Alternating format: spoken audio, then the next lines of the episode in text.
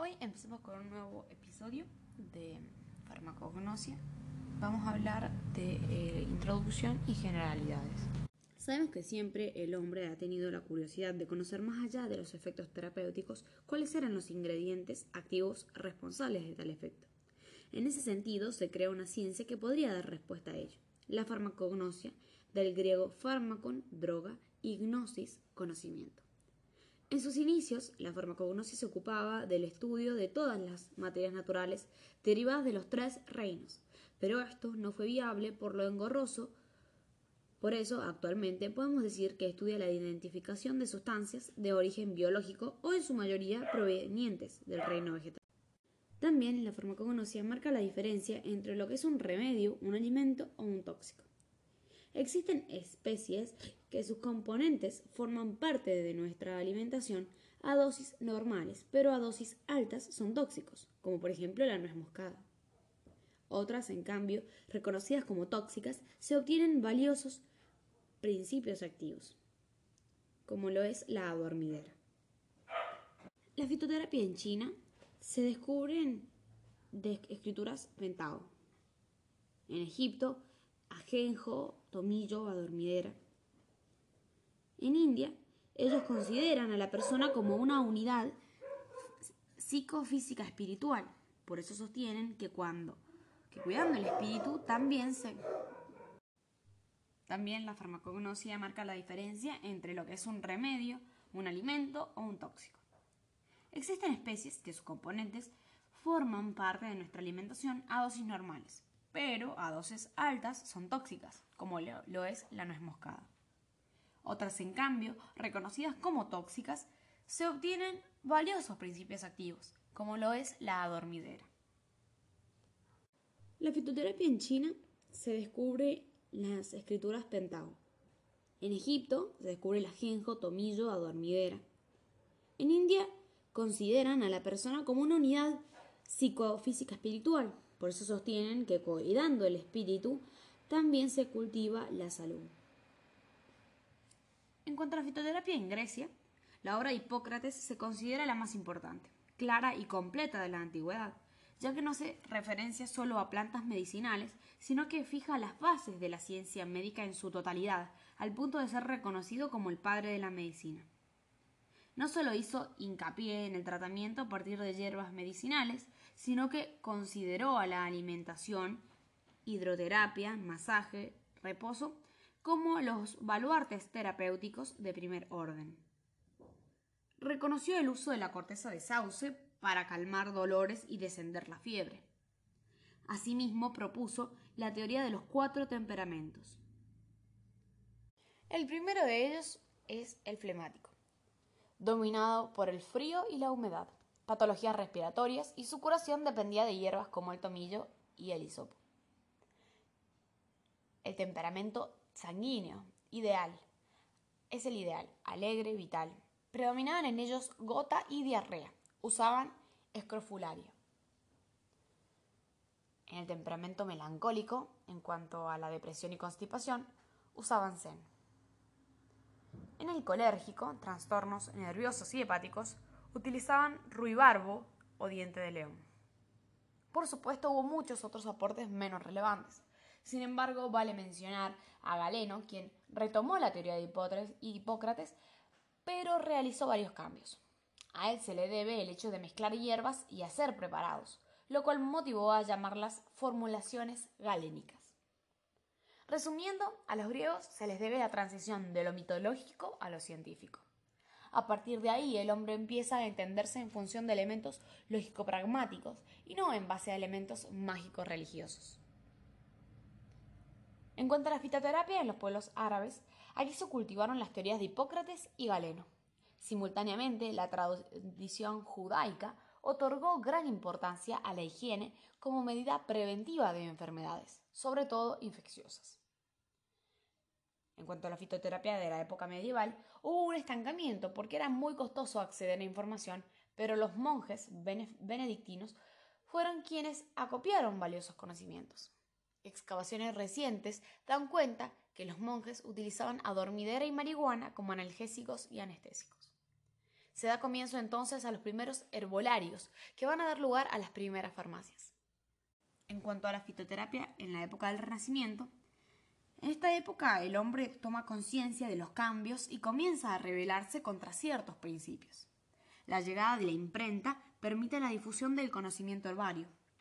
Más o menos entre el 1500, un suizo propone la teoría de las signaturas, la cual establecía la creación de plantas y frutos morfológicamente similares a los órganos en donde actuarían terapéuticamente.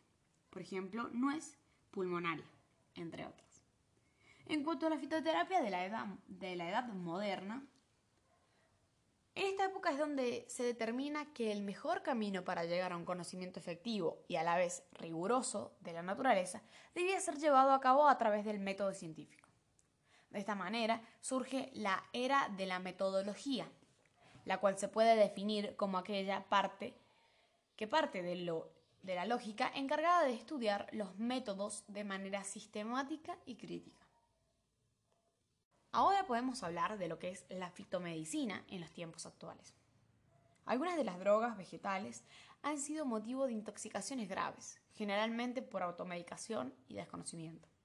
Por ello se crea el decreto de regulación de fitomedicamentos en Argentina.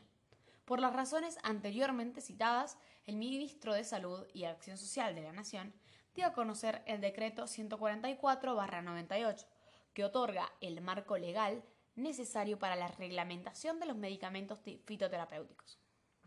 Entró en vigencia en julio de 1998. Lo cierto es que la falta de controles en la fabricación como en el expendio han permitido la falsificación del contenido. También preocupa la falta de control de carga microbiana, que en muchos casos superó el mínimo tolerado. En cuanto a la enseñanza de fitomedicina a nivel académico, permite crear una alternativa de medicamentos naturales para formar profesionales capacitados que puedan prescribir un tratamiento adecuado frente a una patología determinada.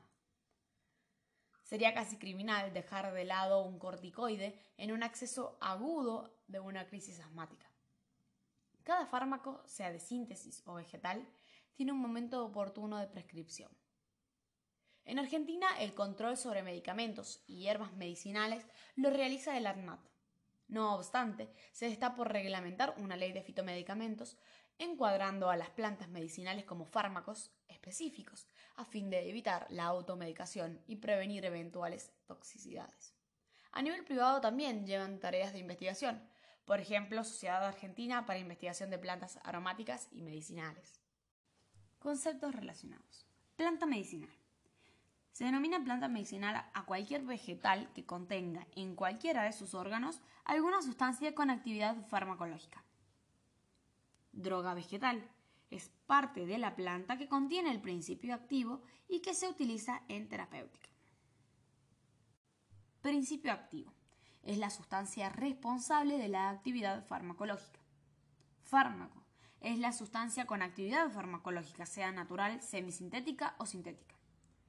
Es un sinónimo de principio activo. Medicamento. Toda sustancia natural o sintética y asociaciones o combinaciones para mejorar su acción terapéutica. Preparado galénico. Constituye el medicamento elaborado que ha sido sometido a una serie de procesos para facilitar su administración y conservación. Excipiente.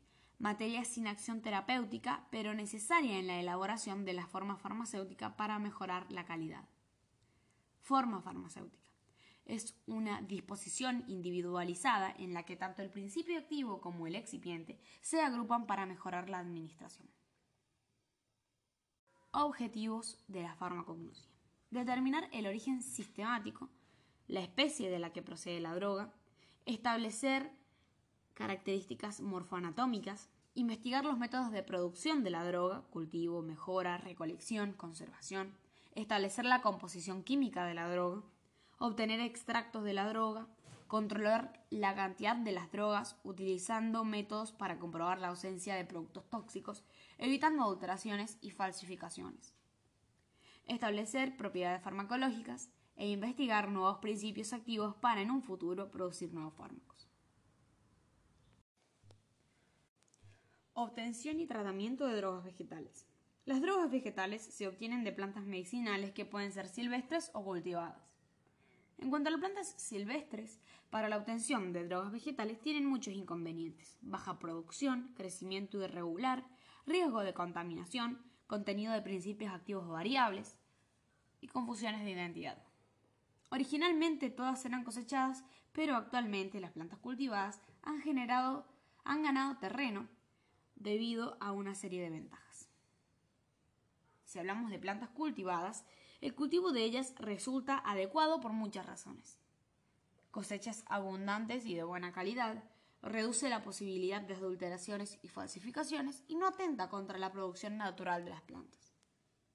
En cuanto a su recolección, depende de las características de cada especie. La recolección puede ser manual o mecanizada. La manual es mucho más selectiva y artesanal, pero más lenta y poco rentable. En el momento de la recolección condiciona notablemente la calidad y cantidad de principio activo de la especie recolectada. Importante tener en cuenta al momento de recolectar la droga. La especie de la planta, la edad de la planta, el estadio, la época del año y el momento del día. En cuanto a su conservación, en cuanto a la conservación de las drogas, los vegetales, al ser arrancados de su medio natural, ven alterado su equilibrio metabólico, lo cual con lo cual proliferan reacciones y fenómenos que degradan la droga vegetal recolectada. Las causas de alteraciones pueden ser externas o internas. En las externas se producen reacciones enzimáticas. Las, enzimas de la propia planta son las que van degradándola. Se dan aquellas que tienen un porcentaje de agua superior al 10%. Autooxidaciones, reacciones entre diferentes componentes de la planta externas. El calor, las radiaciones, la humedad, el ataque de parásitos, microorganismos o insectos. Todas estas causas potenciales deben ser tenidas en cuenta, sobre todo en el proceso de almacenamiento. Hay dos procedimientos fundamentales para evitar la acción enzimática y conservar las drogas vegetales.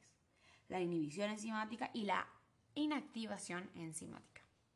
La inhibición enzimática, característica reversible, consiste básicamente en la eliminación de agua hasta valores inferiores al 10%. El principal responsable de la alteración de los vegetales es el gran porcentaje de agua. Al descender la cantidad de agua, las enzimas detienen su actividad, quedan inhibidas y el vegetal se conserva. Al tratar la droga conservada con agua, las enzimas pueden recuperar su actividad por lo que es un proceso reversible. Los procedimientos utilizados para eliminar el agua son desecación natural al aire libre, desecación artificial. La desecación al aire libre puede ser al sol o a la sombra. Al sol es poco utilizado porque puede haber alteraciones en el color y el aspecto y eh, debido a la volatilización de aceites esenciales. Se usa en algas. A la sombra en grandes se distribuyen y circula aire cálido en instalaciones. Se introduce aire seco y se elimina aire húmedo. No altera el aspecto. En cuanto a la desecación artificial, podemos encontrar cinco tipos: aire caliente, estufa al vacío, lámpara de infrarrojo y liofilización o criodesecación. En aire caliente son túneles de secado que consisten en recipientes móviles que circulan en sentido contrario al aire caliente. No debe estar demasiado caliente para evitar costras en el vegetal. También hay torres que trabajan verticalmente. Estufa al vacío. Estufa que trabaja a 40 grados centígrados y se practica al vacío. Se coloca la droga en bandejas, se utiliza a pequeña escala. La lámpara de infrarrojo, en, la droga se deposita en cintas que circulan bajo una lámpara infrarrojo a nivel industrial y se alteran con radiaciones. La liofilización o criodesecación es la que más reduce la cantidad de agua. Consiste en congelar la droga entre menos 40 grados centígrados y menos 80, luego sublima el agua aplicando vacío y el agua pasa de sólido a vapor. Es caro y se usa en casos concretos. El segundo tipo de conservación de drogas vegetales es la inactivación enzimática. Es característica de procesos irreversibles consiste en la destrucción de las enzimas que pierden la capacidad catalizadora y, al inactivarse no progresa la destrucción de la droga. Existen varios métodos para inactivar enzimas, con alcoholes a ebullición o con vapores líquidos. Con alcoholes a ebullición, claramente en desuso porque recordemos que principios activos son solubles en alcohol, lo cual destruye la droga. Y con vapores líquidos puede ser vapor de agua, vapores alcohólicos o con calor seco. Vapores de agua, las drogas se colocan en bandejas y se introducen en autoclave de 100 a 120 grados centígrados. Con vapores alcohólicos es muy usado en la industria y trabaja con temperaturas más bajas. Con calor seco se introduce la droga en estufas a 800 grados centígrados y se usa en casos muy concretos. En cuanto a los métodos de desinsectación, muchas drogas deben ser sometidas al tratamiento para eliminar microorganismos, parásitos o cualquier contaminante de origen animal. Se tratar, se pueden tratar con dióxido de carbono a presión, eh, irradiar la droga con diferentes radiaciones, tratamiento con óxido de etileno. En cuanto al almacenamiento de las drogas, se deben almacenar en un lugar fresco, seco, con luz preservada, aislado de la atmósfera, evitar el desarrollo de insectos, parásitos y hongos y controlar el tiempo de almacenamiento.